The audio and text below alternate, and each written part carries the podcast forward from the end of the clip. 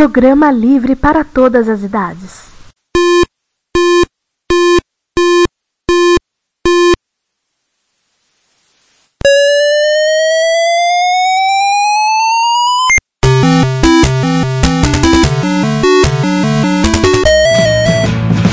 We bought it to help with your homework.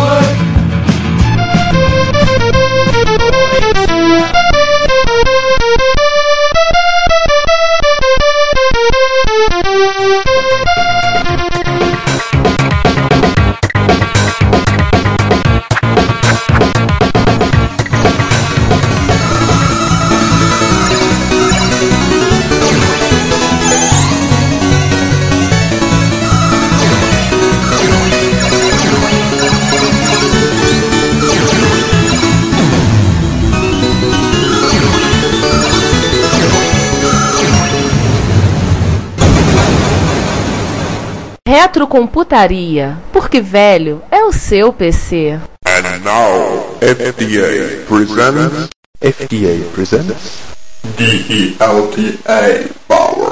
Depois a gente falou de Não, vamos falar agora do último Apple, que é Apple II que a Apple fez, né? Que é o card? É o card. ah, o card. Ih, é verdade. Gente, o card. A gente quase esquecendo do card. Olha que beleza. O menor Apple II.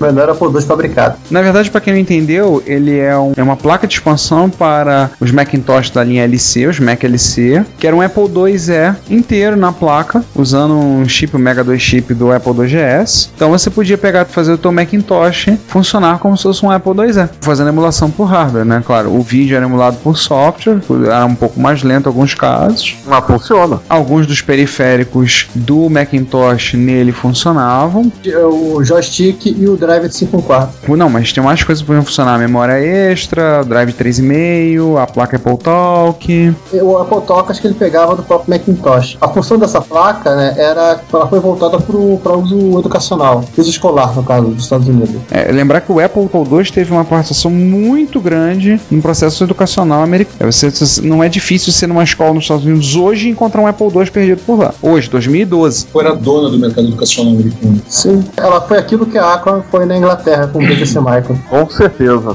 É só você ver qualquer filme da sessão da tarde dos anos 80, quando aparecia computador na escola, era o Apple lá. E viu um Applezinho perdido. Provavelmente se perguntando o que, que eu tô fazendo aqui, né? Só um detalhe é que filmes de 84 barra 85 aparece muito, não sei se é jabá ou se rolou alguns modelos também do Apple II sem escolas. Sim, é que assim, a Apple ela, ela- ela- ela tinha uma campanha muito forte para uso educacional, né? E ela investia muito na- no mercado de cinema para colocar os produtos dela lá. Sim, Você pode ver que após o. Acho que ela, ela é quase hegemônica nessa brincadeira. Hoje em dia é que você começa a ver alguns filmes que a Apple não consegue já colocar tanta máquina. Já vê uns vaios, já vê máquina da Toshiba. Cara, hoje em dia, quando você quer um filme, você colocar um personagem escolar, você põe no Mac. entendeu? Sim, mas assim, até 99, alguém usando um notebook pode contar que era um powerbook, fim da história. e na década de 80 a Apple era direto aparecer Apple II direto no cinema. Sim. Aquele filme do, da- dos garotos, o Viagem ao Mundo dos Sonhos. Viagem ao Mundo dos Sonhos, o garoto programa o, a nave alienígena lá no Apple IIc. Sim. O já citado aqui em Vamos lá, faz todo 2010. sentido, né? Giovanni, Oi, esquecemos de uma coisa do, do Apple II GS. o quê? O GSOS. Ah, sim, o GSOS. Está para o ProDOS 16, né? Seria a evolução do ProDOS. E o GSOS, que é a carinha do, do System, do próprio sistema operacional do Macintosh, com a diferença de ter cores. Ele foi o primeiro computador com interface gráfica colorida, porque o Mac até então era preto e branco. É, da Apple, né? É. Tudo bem, é. Levar enquanto se for levar o X-Windows na história, o X-Windows ganhou de todos, em termos de idade. Não, porque o ST ganha em 84, né? É, o. ST de cor. Com o TOS, né? É, não, não, mas o, o X é um dos pessoais até depois dos anos 90. Uhum. É, o ST tinha cor. 84. Mas, eu- assim, e foi o último sistema operacional feito pra linha Apple II, né? GSOS. Então, Aí, assim, gente, falamos de todos os Apple II fabricados pela Apple. Algum periférico que a gente poderia citar de interessante antes de a gente começar a falar de software? Te- A Apple Works. Mockingbird. A Mocking é uma placa de som. Tinha um PSG de MSI, um ou dois. Ah, tinha, tinha umas mas- coisas legais. Tinha aquela empresa que eu falei, a Applied. Eles tinham a Ramworks, que eram aquelas placas que a Microdigital e a CCE clonaram aqui. Aquelas placas para 1 mega de expansão de memória. Você pendurava outra placa em cima dela para colocar um segundo mega. própria placa de CPM, né? As controladoras de disco, SCSI e mais recentemente os IDEs. IDE é uma coisa mais recente, né? Tinha aquele HD Vulkan da Applied, que era isso daí. Era uma placa IDE e você colocava o HD em cima da fonte. E uma fonte nova pro seu Apple II. Aquele tijolo. É, não, aquele tijolo gigante não aguentava o tranco de levar um HD. Uau! Não tinha uma placa que na lista de, do Apple II descobrindo recentemente o TMS o 9918? É a Arcade. Tem um TMS e tem um AY. Nossa, É, algumas pessoas, inclusive, brincaram dizendo que é uma placa de regressão para Apple II virar um MSX. Que funciona com a do, do CPM, né? Com os 80. Sim. que horror. não.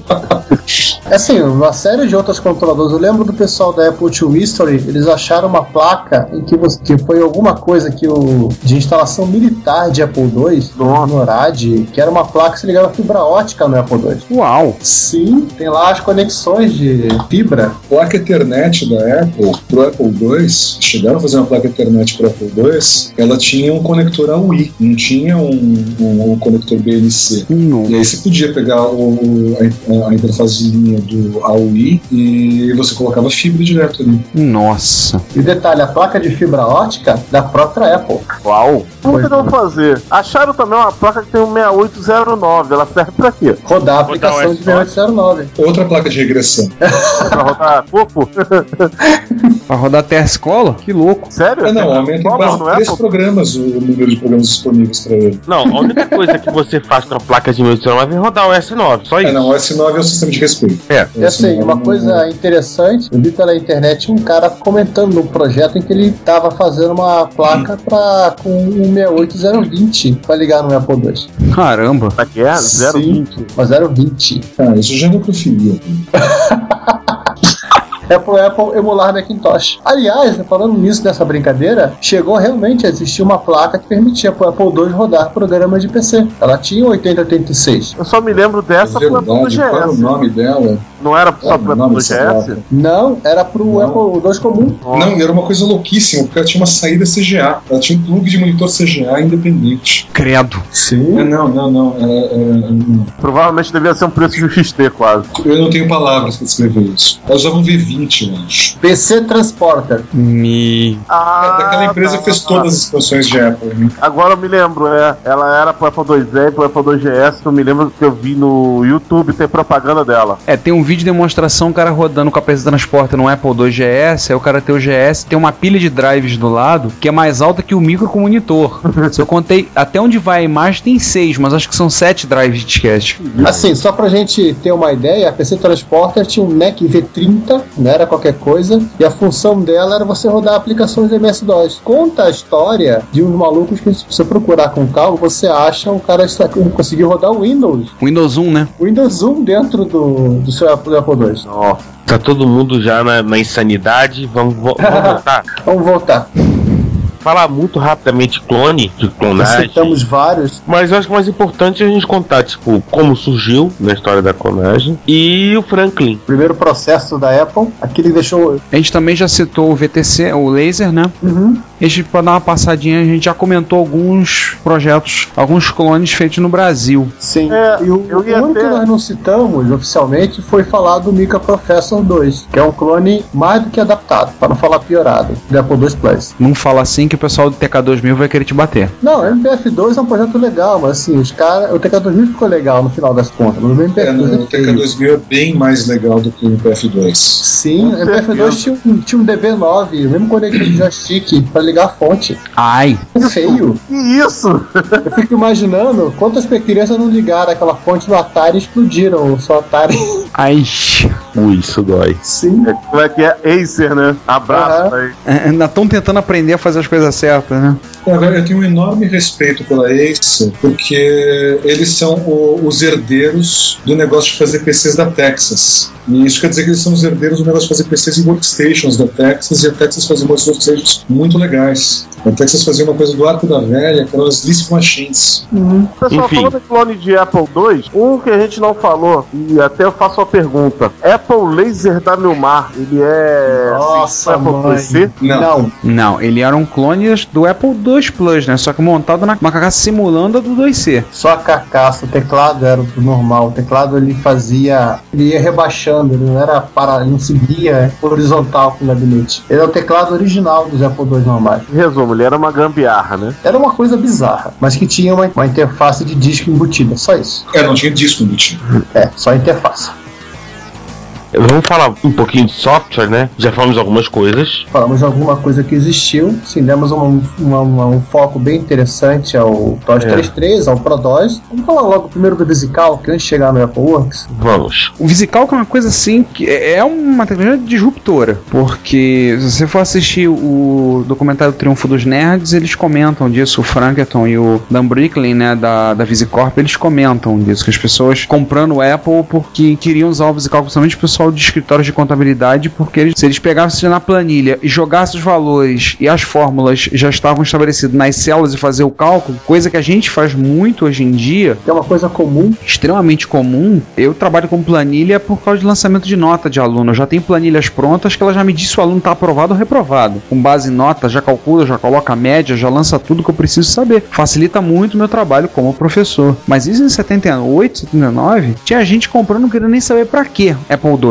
Comprou um Apple II com disque 2 monitor só para rodar VisiCalc. Escritórios de contabilidade compraram a dar com pau o VisiCalc por conta disso. É porque assim, as grandes fornecedoras de, de computadores, a IBM, por exemplo, para citar um nome, ela, ela pensava nas empresas como grandes processadoras de dados, assim, massas gigantescas de informações, cartões processados e um resultado no final. O, a planilha ela, ela dá a primeira sacada do seguinte: era uma quantidade pequena de informação que você alimentava e o teu resultado não era para ser impresso, necessariamente impresso, ele era para ser visualizado na tela, já de imediato. É uma coisa que se ninguém da IBM tinha pensado antes, talvez. É que a Não. IBM só queria clientes grandes, né, que é grandes corporações. Não, assim, mas mesmo. Não, não, mas o, o problema da querer cliente grande não. O problema é que não havia outra alternativa para o pequeno e médio escritório contabilidade que precisa do trabalho que a planilha fazia e no preço que eles podiam pagar. Sim. Pois é, Você- como eu disse, a a IBM só pensava no cliente grande. Assim, não só a IBM, também tinha na época outros fornecedores, tinha até os mini computadores, não, não tinham esse conceito de processamento de dados local em pequena, assim, de pequena quantidade. Lembre-se, o pessoal não tinha ideia de computador você trabalhava com grande porte. A IBM, como uma empresa grande, é como um transatlântico. Demora para se movimentar. Certos movimentos eram muito lentos. Isso tem uma coisa interessante, o Isaac Asimov, na série A Fundação, que ele fala que o, cara, no, ele, cara naquele futuro diz mais que ele tem um escudo, gerador de escudo que fica na fivela do cinto dele. É uma tecnologia que sempre existiu na época do Império, só que pro Império fazer escudo era para proteger uma cidade ou proteger um cruzador espacial. Ele nunca tinha pensado em fazer um escudo com uma pessoa só. Não. É questão da visão, né?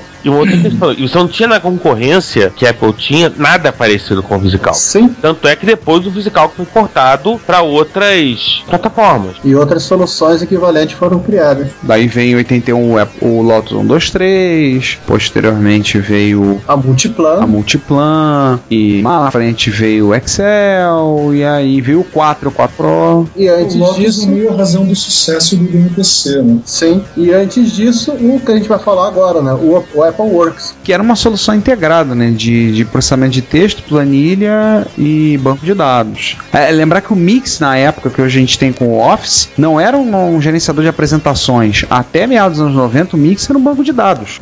Formato de banco de dados. Apresentações você tinha, nos anos 90 você não tinha Freelance Graphics da Lotus, tinha o Harvard Graphics, o que o PowerPoint surgiu muito depois. E aí mudou o mercado e o Mix passou a ser Word, Excel e PowerPoint. Mas o que você seria analogamente hoje em dia seria, Deus me livre, bate na madeira, Word, Excel e Access.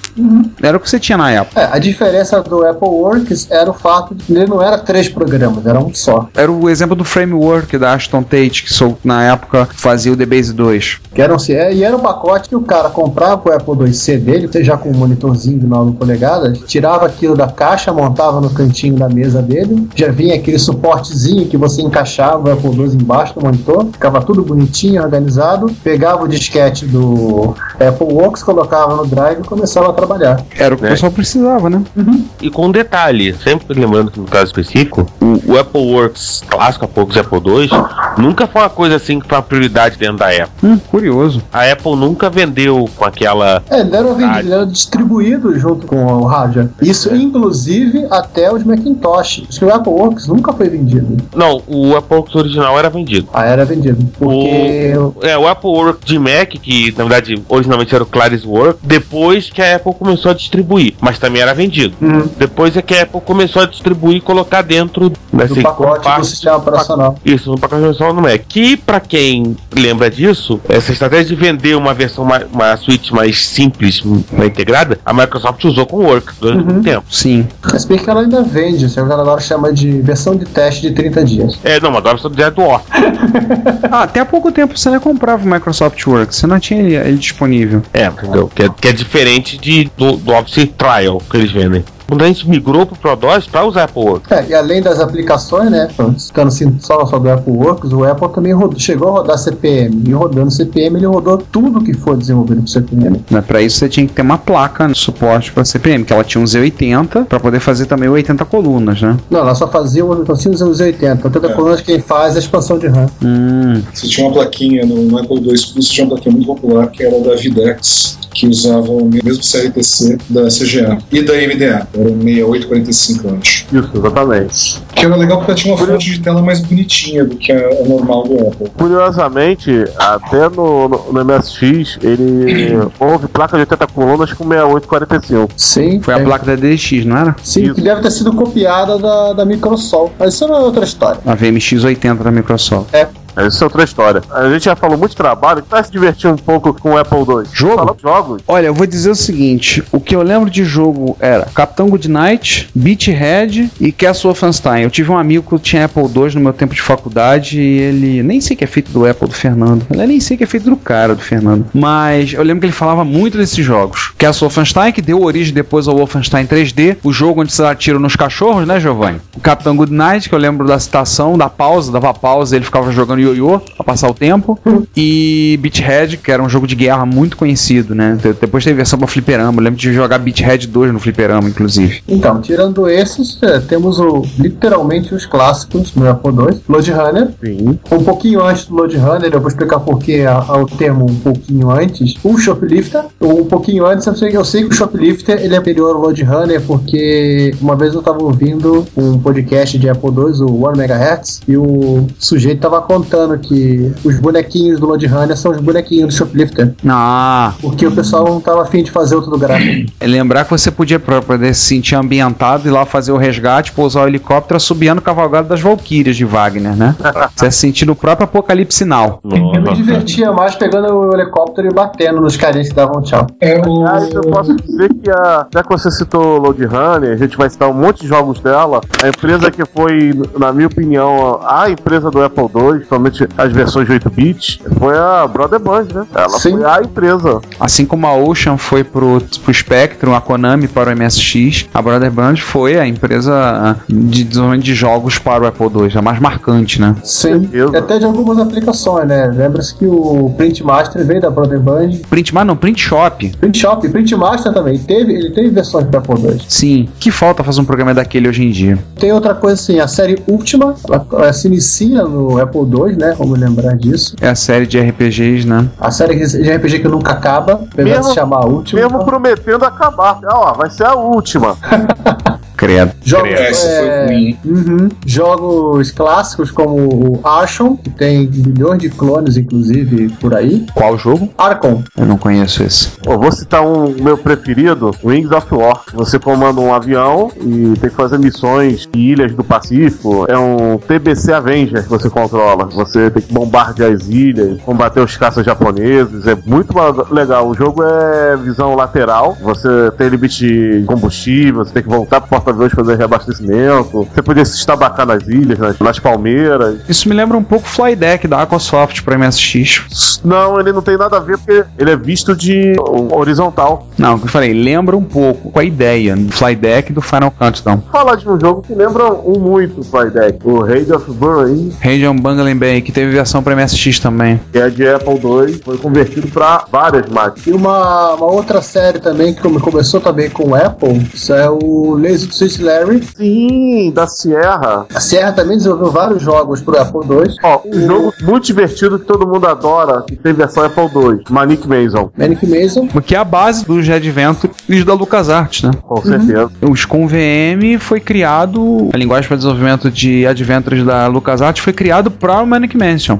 O Manic Mason tem suporte a dupla alta resolução. da ve- versão dos jogos da que a própria Sierra, já que citamos, citamos a Sierra, que ela trouxe do Japão, como Texter, e inclusive a Atari chegou a portar os jogos dela pro Apple II, aí você vai voltar um pouquinho pra parte de hardware, os jogos da Atari Games, né? Ela vendia também um cabo que você conectava na porta de joystick analógico do, do Apple II e você conectava um joystick da Atari. E os jogos dela identificavam isso você conseguia jogar, por exemplo, Donkey Kong e toda a família de jogos da Atari, o Ju- Jungle Hunt, acho que não passa não, nome deles não. Como o joystick digital de- Atari 2600. Eu joguei bastante isso daí, viu? Viu? Mas eu joguei no teclado. Sim, tinha a opção do teclado. E é claro que a gente não pode esquecer dos dois jogos da Modern Land. E se a gente não falar, ou a gente morre, o nosso próprio convidado vai matar a gente. A gente morre com um chute no queixo, né? Convo- Convocando a Aham. lista toda do Apple II, que é o Karatec e o Príncipe da Pérsia. Se a gente não falar desses dois, a gente morre. Jordan Mechner, né? Exatamente. Ah, só uma curiosidade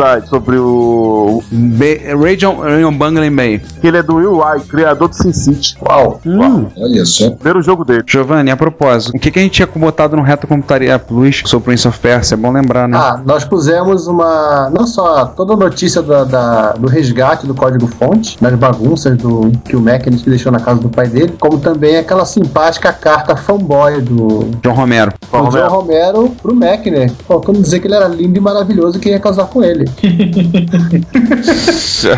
É assustador, assim. Você vê o que, que um adolescente é capaz de escrever. Aí, Banff, você falou que fica preocupado quando o pessoal fala assim, é você que é o Ricardo Banff. Imagina como é que o Mechner devia se sentir depois daquela carta do John Romero. Então Romero foi Stalker. Stalker total. Isso dá medo. Citando um pouquinho da parte de software, só lembrar que uma coisa interessante na época, já na época do GS, é que o grande parte dos aplicativos que foram sendo desenvolvidos, que eram os principais aplicativos do Mac, também chegaram a ter versões para o GS. Então, assim, não só o, o Apple Work, como também o próprio WordPerfect, o Deluxe Paint, outras ferramentas de desenho que agora não estão me vindo na cabeça. não nasceu do Apple II. Não nasceu, mas o, ele chegou a ter versão. Eu Oi? lembro de ter usado um software de editoração eletrônica que lembrava bastante o PageMaker que rodava na Apple II. Eu acho que chamava Publish It. Nossa, o programa é muito pesado, é muito legal. Ele é todo. Você cria caixinhas e você põe o texto, você manda um preview. Literalmente é um PageMaker que roda a 1 MHz. Uau. Não, e um PageMaker é inteligente a ideia, né? Parar em caixa pra poder montar. O software de editoração eletrônica de MSX eu achava que teriam ganho, ganho muito se eles tivessem feito dessa forma. Se não escrever direto, só montando. Sim, um grande desenhador de bitmap.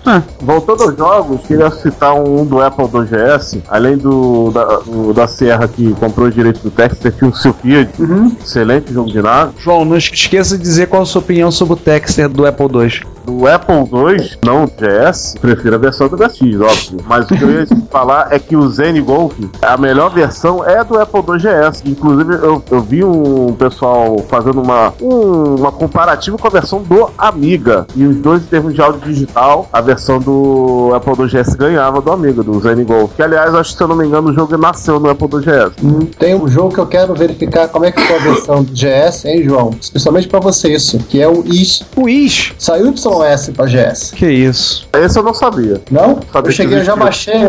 Mas quem fez? A Falcon? Não, a Sierra. Ai, que bosta. A Sierra ela comprou os direitos para os micros ocidentais de vários jogos. Quando era PC e o Coco 3, ela adaptava da, de máquina japonesa. Mas no caso de Amiga, de Apple II GS, Apple II, ela tinha que, que programar. E aí que morava o perigo. Com certeza. Você não sabia do YS para Apple. Apple 2GS. Pra gente terminar, vamos citar o Tiger Learning Computer. É, estávamos esquecendo dele. Que assim, o Apple II Z Card foi o último Apple II que a Apple desenvolveu, mas não foi o último que ela deixou de desenvolver. Em 96, ela licenciou a tecnologia do Apple IIe para uma empresa que hoje é a Hasbro, no caso a Tiger, para montar um daqueles famosos notebooks infantis que você vê na, nas lojas americanas e que só serve para você apertando o botão e fazendo coisinhas na tela, com um Apple II embutido. Você ligava na televisão, vinha com uma série de programas já conhecidos, já notórios do software educacional do Apple, em cartuchos de home disk, e parece que uma primeira versão vinha com o próprio Apple Word. Só que 80 colunas na televisão era muito ruim para se trabalhar, eles substituíram por uma outra aplicação, leitorzinho de texto. É um troço super raro, Sim. é, ra- acha poucas referências na internet, mas assim, eles, ah, o pessoal da GS, GS, a revista de, de Apple II americana, Que continua sendo publicado até hoje, né? continua. Na última edição do, do ano passado, eles conseguiram achar o engenheiro da Apple que licenciou aquilo. E o cara deu uma entrevista. Uau. Uau mesmo. Uau, duplo. Ah, pergunta, será que ele com algumas modificações ele rodaria qualquer software do Apple II? É sim, tem mudança nenhuma ali, né? Mas ele não tem o Basic, né? É, você coloca o Basic ele já tem cartuchos com home disk. Nem sei disso. Então ele roda para DOS. Coisa do Basic, tem muitos programas que você usava coisas da ROM dele, mas até aí carrega uma memória qualquer, tudo no mesmo endereço, de vista do programa, é a mesma coisa. Pois é, não sei, né? Você vê o hardware dos caras. É, mas assim, Exatamente o que eles fizeram. É, mas o- na internet, como ele é um troço muito raro, você só acha algumas fotos do bicho. Inclusive, parece que é sempre as mesmas fotos. É, Pouquíssimas não, eu, fotos vendidas. eu fiz o pedido de lição de casa quando eu vi isso aí. Ah, sim. Até porque eu decidi que eu queria um, mas aí eu vi que tipo, ninguém tem um, não adianta querer. Talvez um dia saia venda no Mercado Livre. Raríssimo, raríssimo. 10 mil reais. Mas aí o cara vai querer tipo 50 mil reais. Vai ser mais barato o Nitron 128, que a gente sabe que tem uma pessoa que tá vendendo, né? Ah, sim, uma outra coisa que eu tava, tinha deixado anotado aqui na parte de software, também assim, junto com a Broadband, um pouquinho a Sierra e até mesmo a Apple, uma outra grande empresa de, de software pro Apple foi o pessoal da Beagle Bros. Sim, eu lembro de falar. O pessoal da Beagle Bros, assim, eles não se focavam em desenvolver aplicações, mas sim desenvolver aplicações complementares, utilitárias e ferramentas. Eles chegaram a fazer toda uma série que você expandiu o teu universo Apple Word, corretor ortográfico, software de formatação, mala direta, Caramba. coisas assim. Fora que os caras eram super metidos a engraçadinhos em tudo que é propaganda que eles faziam, que era a parte mais divertida deles. Não, eles tinham os clássicos para os avisos de o que você podia fazer com disquete. É, não alimentar o jacaré era um deles. Sabe que os Beagle Brothers era o nome em inglês dos irmãos Metralha, inimigos do Tio Patinhas. Uia. Não, eles são bros sem ponto, porque eles falaram que não tinha espaço no logo pra botar o ponto.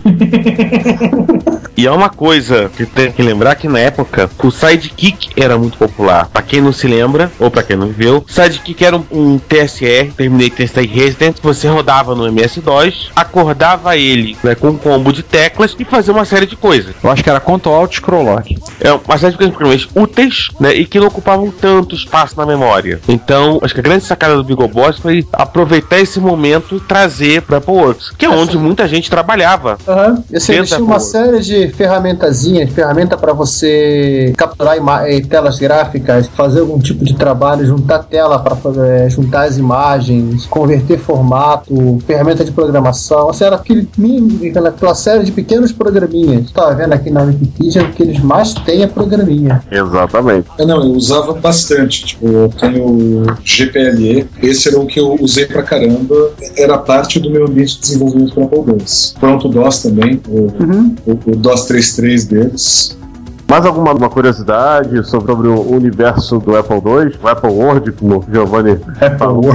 Acho que ele foi Paul 2, fechou. uh, Vai medir acho que um total de 7 milhões de máquinas, não foi? As estatísticas. Não, não, 7 milhões eu acho que é a estatística do, do Commodore 64. Não, o Commodore 64 falam em bem mais. A 14, É, eu acho que o Apple II é a linha mais longeva. Ah, sim, sem sombra de dúvida. 77 a 94. E se você somar todos os modelos, eu acho que ele deve ter vendido mais do que o Commodore 64. E de repente, mais do que o 64, o 128 e o 128 128D juntos. Que dá pra dizer É. que são a mesma família. E se você considerar os clones também, né? Não, mesmo se fizer os clones, eu acho que eles venderam bastante. O 64, sem dúvida, merece a honra de ser o modelo único mais vendido. E ser talvez o modelo único mais longevo também. Você falou, olhar, os vários micros da família do Apple II tiveram alterações e novos modelos ao longo do caminho. O 64 ficou basicamente a mesma coisa por um tempão. O 64 é um one hit success, né? Aquele sucesso de um hit, né? Que aí depois tentaram fazer a coisa que foi a ideia do 65. Não, 128 e depois o 65. Ah, é, aí foi o 128, que tinha mais acertos do que erros. O 128D, depois teve o 65, que não deu em nada, e por aí vai, né? Mas o 65 só não deu nada porque a empresa faliu no meio do caminho, né?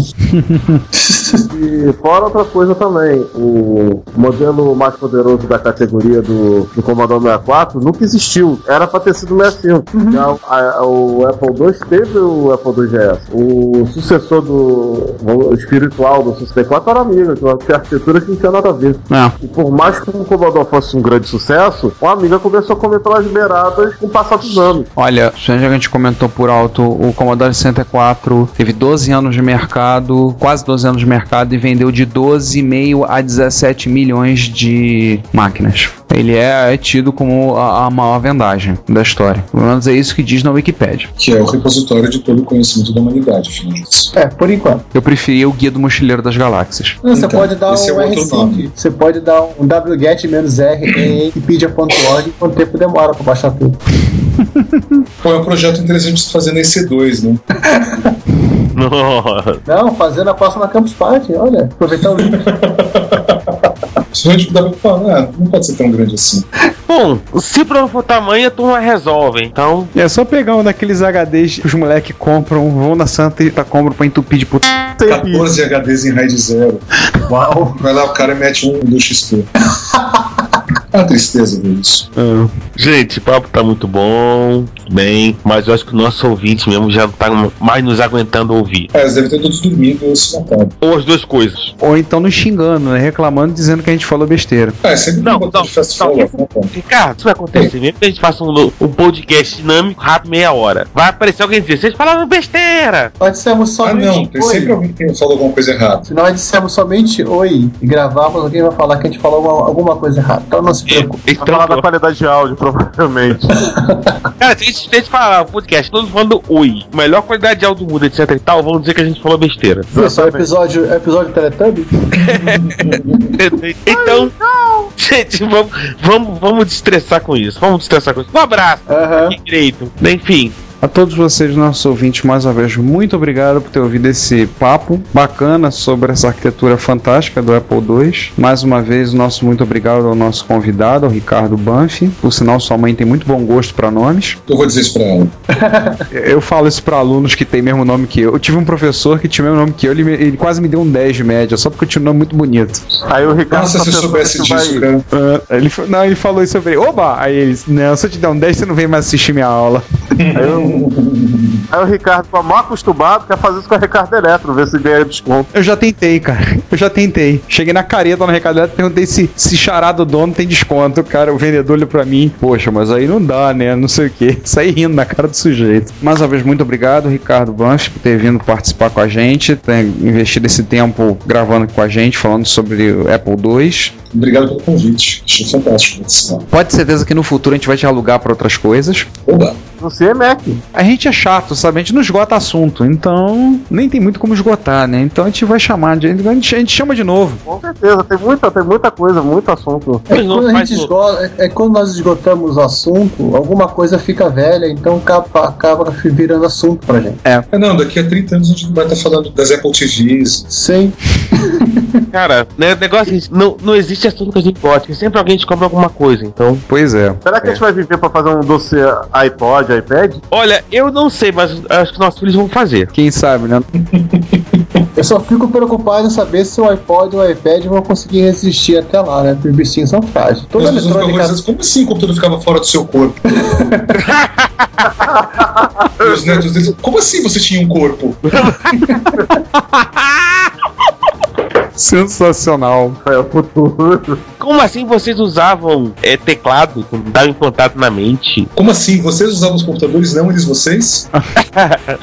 Ah, não, aí o pai vai dizer, não, É, isso já acontecia naquele tempo. Filho, não fala. Estão ouvindo.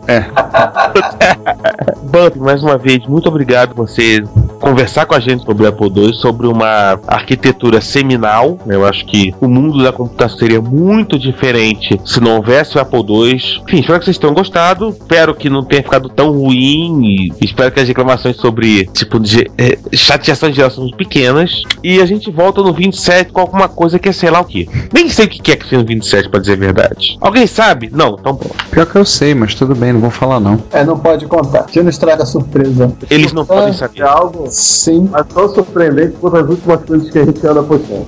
não ajudou de muito. Também me despedindo aqui, vamos fazer pra, já para encurtar um pouquinho o episódio, acho que ele fique longo, longo demais. Agradecimento a todo mundo que apareceu, agradecimento ao Buff por ter topado essa maluquice. E agora o João vai poder falar suas, suas últimas palavras. Bem, gente, muito obrigado pela audiência aí. Como o nosso host Ricardo sempre fala, o comentário de vocês é o nosso salário, por favor, comentem, então. E também agradecer ao Ricardo Ban, que só, só acrescentou muito ao nosso programa sobre Apple II. O cara saca muito. E é isso. Aguardem novidade no nosso próximo programa. Fui!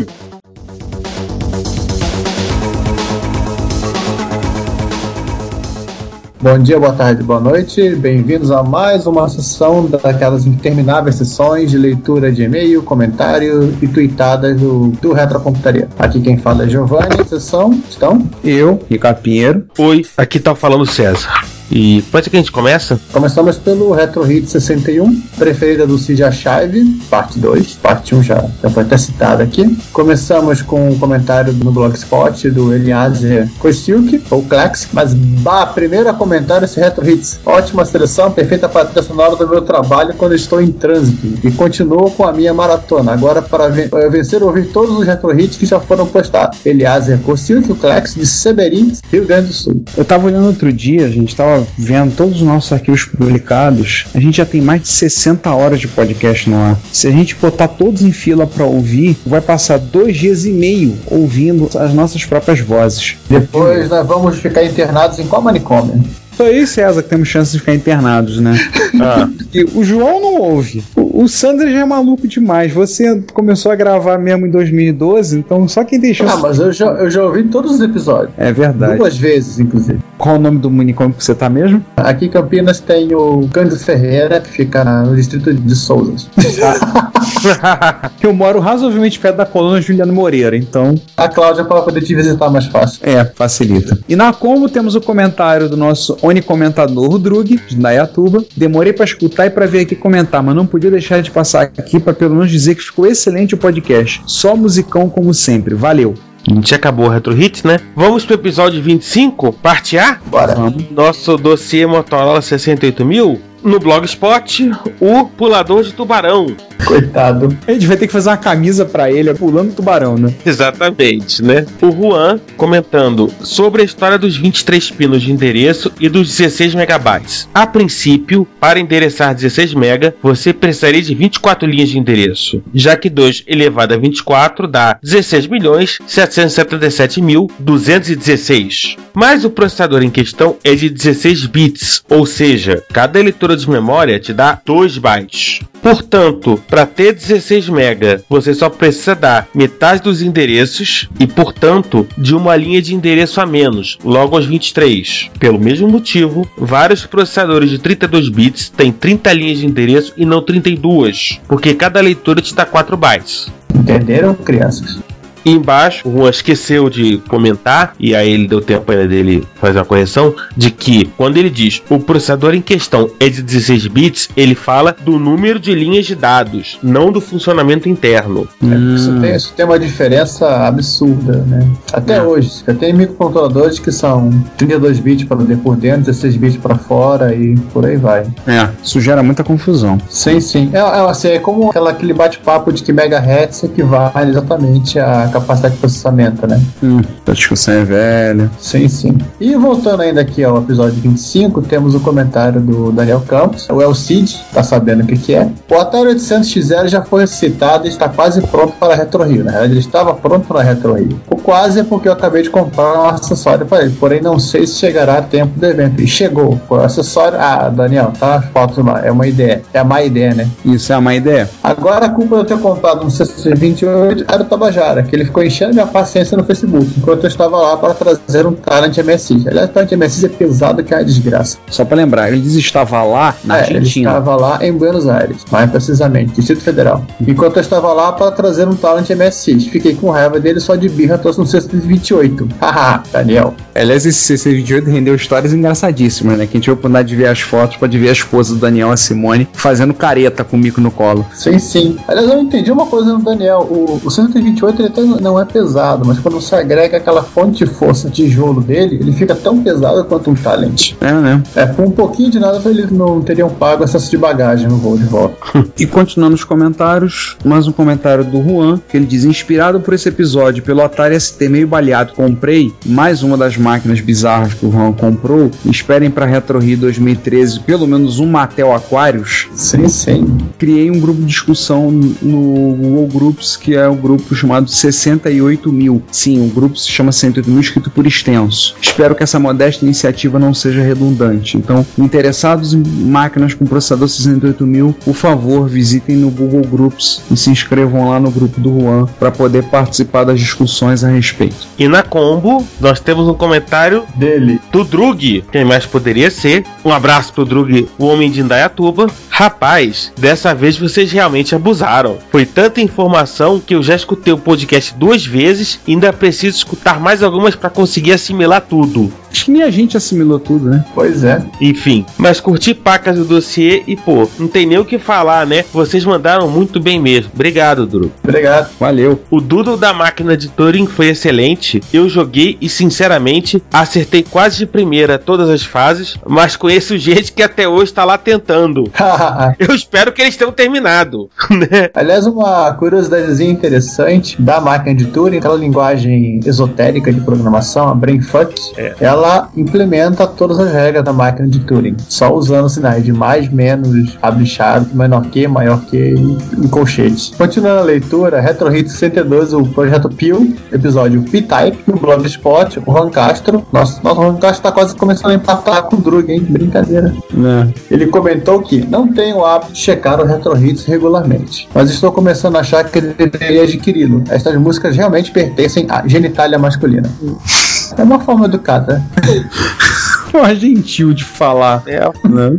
E na combo, o Drug, Lindaiatuba, tá ficando sem graça já. Cada vez que eu ouço um Retro Hits, tudo que eu consigo comentar é como o programa está excelente, como as músicas são bacanas. Aí fica fácil ouvir de vocês. Mas vamos lá, né? O podcast ficou de primeira, só musicão. Realmente fiquei com saudade dos shooters clássicos. Acho que vou jogar um pouco de Super Stardust pra matar a saudade. Valeu, povo. o Super Stardust é legal. E aí chegamos à parte B do dossiê 68000 com Juan Castro.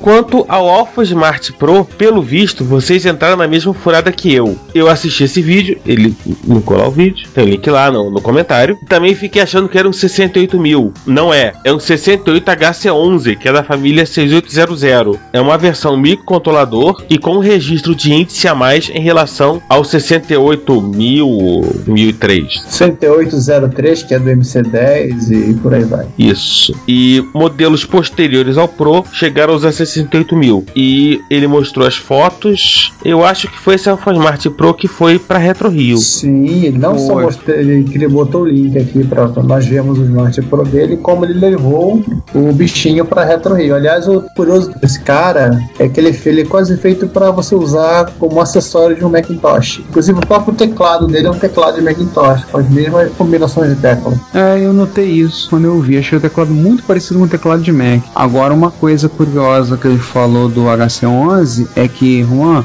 existe uma máquina virtual Java para rodar no 68HC11, tá? Infelizmente ela não é open source, mas está disponível. É, mas como ele falou na Retro Rio, a, o objetivo dele de vida agora é libertar o Alpha Smart Pro dele e dar um outro uso. Não sei o que, talvez um terminal para colocar no banheiro. É, terminal 11, né? Anzi nem tanto, mas talvez um VT100 para colocar no banheiro já ia ficar divertido. É, aí você poderia responder e-mail no banheiro, usando o mute. Sim. E continuando os comentários do Juan, ele acrescentou que não posso deixar em branco o paroxismo megadrivístico do João no encontro do Canal 3. Aliás, um, um pouquinho antes da, da Retro Rio aconteceu um encontro do Canal 3 no Rio de Janeiro. Pelo que eu vi, várias pessoas, né, amigos do podcast, foram parar por lá. E ele colocou um link de um vídeo do João tendo um, um ataque, por assim dizer. Fazendo um teste com um. Aquilo era um Mega Drive pirata genérico? Eu acho que era um daqueles Mega Drive 3, 4, 5, sei lá. Esses da agora da, da Tectoy, se eu me lembro bem. Esses que, depois que a Tectoy resolveu passar da vida dela vendendo Mega Drive, né? Gente, a, a Tectoy veio de Mega E achando que isso é bonito, inclusive. Agora, o pior de tudo, cara, é que esse negócio dela vender clone de Master System Mega Drive, ela vende 140 mil máquinas por ano no Brasil em 2012. Sim. Não tem Vale mercado. É, vale lembrar o seguinte: os caras estão vendendo Mega Drive e estão vendendo Master System há pelo menos 20 anos. Isso eu- é um case extremamente interessante da influência do preço Na escolha.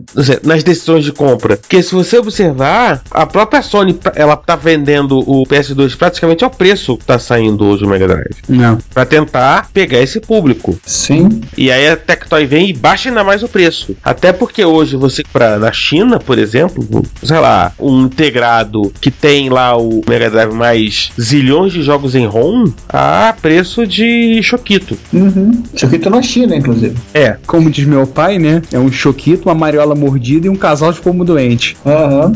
Essa tinha que ficar pro Ricardo. Vai lá. Mais uma do Juan. Quando vocês falarem Lorde Vinheteiro, eu quase entendi outra coisa. Ô, mente suja. Não sei quantos já viram o último vídeo do Vinheteiro por ocasião dessa gravação. Talvez já tenha um mais novo, mas tem um vídeo que ele publicou. Ele já apareceu vestindo o manto sagrado. Aham. Tá? Como diz o pessoal, a comunidade MSXera Fudeba já tava trajando o manto sagrado. Tava lá com a camisa do MSX. No comentário que ele fez no Twitter, ele é assim: foi só um aquecimento. O vídeo com as músicas do MSX vai sair já já. E quando sair, a gente vai publicar no Plus, a gente vai publicar aqui, a gente vai fazer uma, algazarra em cima disso. Com Sim, certeza. sim. Temos o Jonathan. Obrigado pelo comentário, Jonathan. Obrigado. Excelente podcast. No tempo livre tem estudado Assemblies 80, por enquanto. Em seguida quero muito estudar o Assembly 6502 e quem sabe criar um emulador de Nintendo 8 bits, mais um. A dica nesse caso, Jonathan, é tentar alguma coisa que te separe desse universo de emuladores que tem por aí. De repente, ao você explorar algum caminho que você não gosta nos emuladores atuais e trabalhar com isso. Lá no, no FIS, no Fora Internacional Software Livre, eu conheci um rapaz, o Guto, que é no, nosso ouvinte. Ele deu um curso de programação assembly para Nintendo, Nintendinho, né, pro, pro NES, do ônibus hacker. Depois a gente ficou conversando tudo e ele estava muito interessado em trabalhar com os Z80. E ele disse que a fissura dele realmente é o Master System, é o Z80. A gente trocou algumas mensagens, tudo. Ele começou a ouvir o podcast, inclusive. Então, um abraço pra você, cara. Bom que você tá ouvindo aí também a gente. Seria bom até vocês trocarem algumas ideias. Acho que vocês têm a ganhar. Sim, sim. É, inclusive ele complementa, né, com um vídeo do, do sujeito que fez um emulador de NES em 15 minutos em C++. Uau. É, a arquitetura do, do Nintendinho clássico é bastante simples do ponto de vista de eletrônica. É o 6502, é o shifter de vídeo dele e o chipzinho de áudio. E quase tudo fica em ROM, então ele é... Eu não sou especialista em Nintendinho 8 bits, mas é, do ponto de vista de arquitetura, o Nintendo é muito mais simples aqui o, o Master System, por exemplo. A se bobear, o Nintendinho é mais simples até que o Apple II, nos pontos, no ponto de um, um Apple II ou até um Apple I em eletrônica. Voltando ao comentário, ele nos alerta sobre o maluco que fez um emulador de, de NES em 15 minutos em C++ OX, não 0x na verdade, né? C++ 0x que para quem não sabe é, é atualmente hoje em dia é C++ 11, né? Que é a mais nova versão da linguagem C++. Hum, Enfim, eu tenho uma opinião muito particular sobre C++. Pra mim é linguagem de marciano. Tipo, C in, C out, desculpe, nunca vou entender. Realmente. Um abraço, obrigado pelo abraço e parabéns pelo trabalho. Obrigado de novo, Jonathan. Conheci o podcast há pouco tempo e já estou viciado. E pronto, agora a polícia vai vir atrás da gente. É, está ferrado. Na combo, meu quase vizinho, o Drug de Drugtupa. Olha só a magia da internet. Eu estou aqui escutando o podcast dia 13, ou seja, nesse, nesse momento a Retro Rio já foi e eu tava crente que vocês iam comentar lá no podcast. Essa tinha que ter esperado só um pouquinho. Pois é, pois é. Mas o que eu posso dizer é que as fotos que vi mostraram foi bem bacana, bastante coisa diferente, mesmo em cubos, não só para vocês da organização, que realizaram este evento bacana, mas para a alma que teve a brilhante Van Castro, tá? Brilhante ideia de levar um abaco. Infelizmente não conseguimos usar o abaco porque o manual estava em chinês. Curti pacas a ideia. Sobre o tema do podcast, o que eu posso dizer mais uma vez, vocês deram a verdadeira aula. Eu cada vez mais estou tendo que pausar o podcast e correr para o Wiki para ver realmente o que vocês estão falando. E não pense que eu acho tudo ruim, pelo contrário, isso é muito, muito bacana. Meus parabéns mais uma vez. Bacana, cara, legal. Ficamos contentes que estamos ajudando o progresso do conhecimento do, do ser humano. Ah. Seja do prefeito de Indaiatuba, né? Sim, o futuro prefeito de Indaiatuba. E pra gente terminar, Ricardo, Tem o Retro Hits número 63, sobre que é a segunda parte da seleção de músicas tocadas no Spectrum. Tivemos um comentário do Drug, em Indaiatuba. Ele disse: Eu já falei que me impressiona o pacas com que esse povo conseguia fazer com um recurso um tanto quanto limitado. Tu não viu nada, cara. Aguarda os Retro Hits 2013. Tu vai ver o que tem, tem de doido, que coisa louca eu tô preparando. Eu, sinceramente, escutei músicas nesse podcast que são melhores do que alguns jogos atuais. Fazer o que, né? Agora, como assim Dizzy 2? É aquele jogo do ovo explorador que saiu pro NES? Tipo, se eu for preciso jogar, apesar de achar um tanto quanto irritante, eu simplesmente não conseguia parar de jogá-lo. Ah, é, é Dizzy, do, série Dizzy saiu várias edições para o, o Spectrum e outros computadores. Acho que para Nintendinho realmente só saiu um Dizzy. Bem, de comentários são isso, né? E-mails. Nós tivemos alguns e-mails, tivemos um e-mail assim realmente muito completo do Gessel Marcos de Assunção Júnior, que será futuramente entrevistado por nós, e o Gessel, como um dos maiores entendidos de 68 mil do Brasil, nos mandou um e-mail trazendo vários e vários e vários e vários comentários, correções, erros que a gente comentou, coisas que a gente esqueceu do, do 68 mil, e o Gessel começou o e-mail dele falando parabéns pela Retro Rio 2012. Esse foi um evento que eu fiquei mais triste não poder participar esse ano, mas eu tinha um outro compromisso. Espero que tenham mais edições. Pode contar, Gessel, que vamos fazer mais Retro Rio. Não ficamos só nessa, não. Os comentários do Gessel, como eu falei para vocês, foram do... na verdade foram dois e-mails que ele enviou. Dois grandes e-mails. Uma riqueza de detalhes muito grande. Então, não vamos ler todo. Nós vamos fazer o seguinte: vocês, após ouvir esse episódio, dá uma corrida no Reto Computaria Plus, que a gente terá postado o conteúdo do e-mail dele, porque vai ficar lá, fica mais fácil para todos vocês lerem o que ele teve a dizer.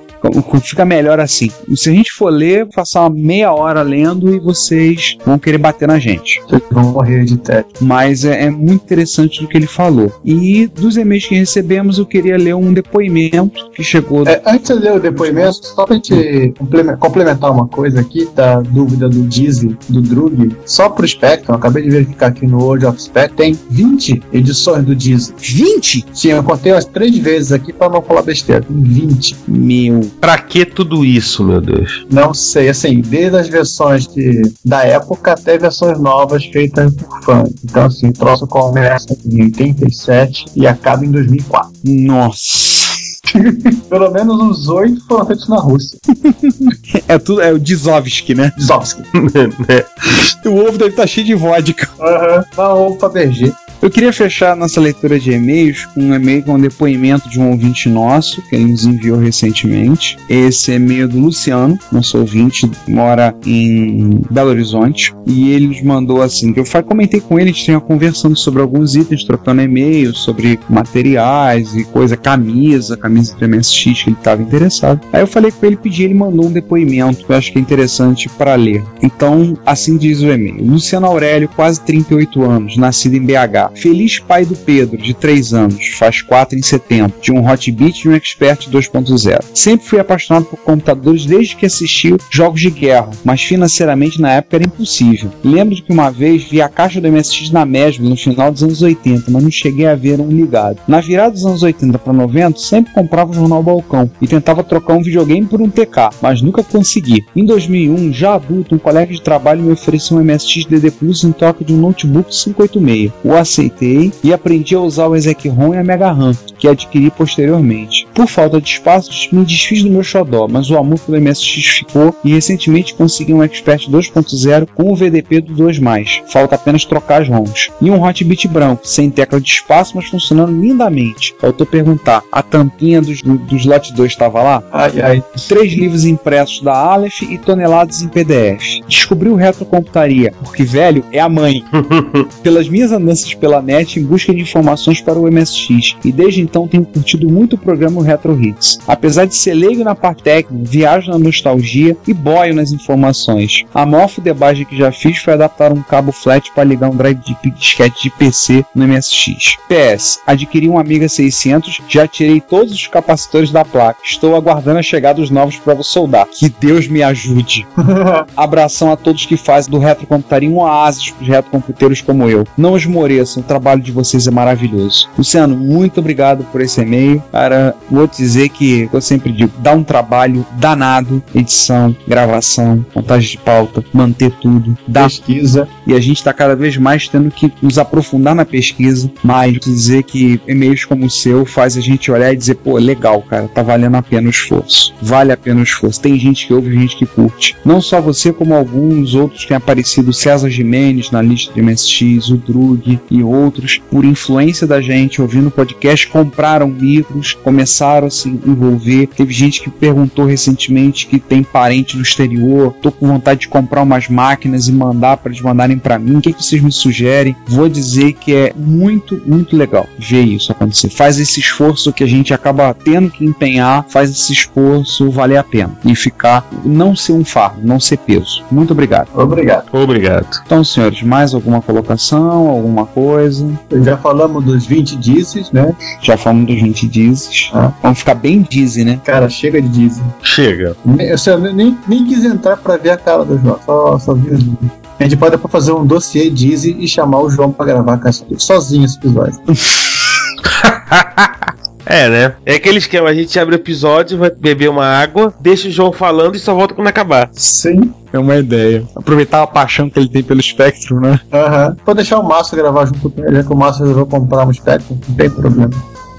E assim encerramos nossa sessão de leituras de e-mail, comentário, Twitter e agora depoimentos. Nós estamos ficando sérios agora em brincadeira deste episódio e nos vemos daqui a 15 dias. Até mais aí, gente. Mais uma vez, obrigado por nos ouvir. Espero que vocês tenham gostado do episódio 26 e eu acho que vocês vão gostar do 27. Será? Aquele abraço. Gente, mais uma vez, muito obrigado por nos ouvido. Apenas uma coisa que eu tava me lembrando. Eu só pedir desculpas pelo erro que teve no episódio 26, parte A, que foi um erro na trilha sonora. Na hora de montar a trilha sonora, eu usei alguns áudios que tinham uma voz falando, não era uma voz digitalizada, era uma pessoa falando mesmo, mas alguns nossos ouvintes reclamaram com razão. Então, como eu sou o editor, eu peço desculpas a vocês pela bobeada e já foi corrigido, já subiu uma nova versão do episódio, já tá lá no servidor com a trilha sonora a um volume apropriado. Lembrar que a gente teve dos problemas com a gravação do Banff, na verdade foi problema do microfone,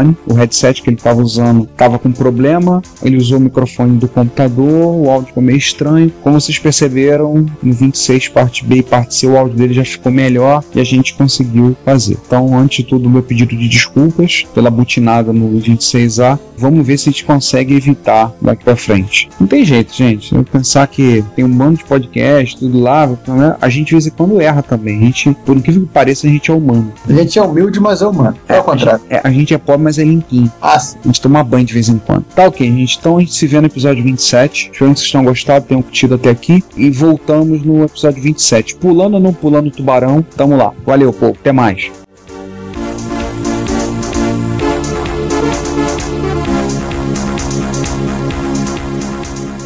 Se você quer comunicar-se conosco, elogiando, apresentando sugestões, ajudando nas erratas, fazendo críticas construtivas ou mesmo dando um depoimento, não hesite, faça. Você pode enviar um e-mail para retrocomputaria.gmail.com, uma mensagem pelo Twitter para o nosso usuário Retrocomputaria ou comentar nos posts desse episódio, que estão em retrocomputaria.blogspot.com ou em www.dimensãonerd.com. Se você quiser, pode também enviar um comentário de voz que iremos publicar no nosso podcast. Lembre-se, o seu comentário é o nosso salário.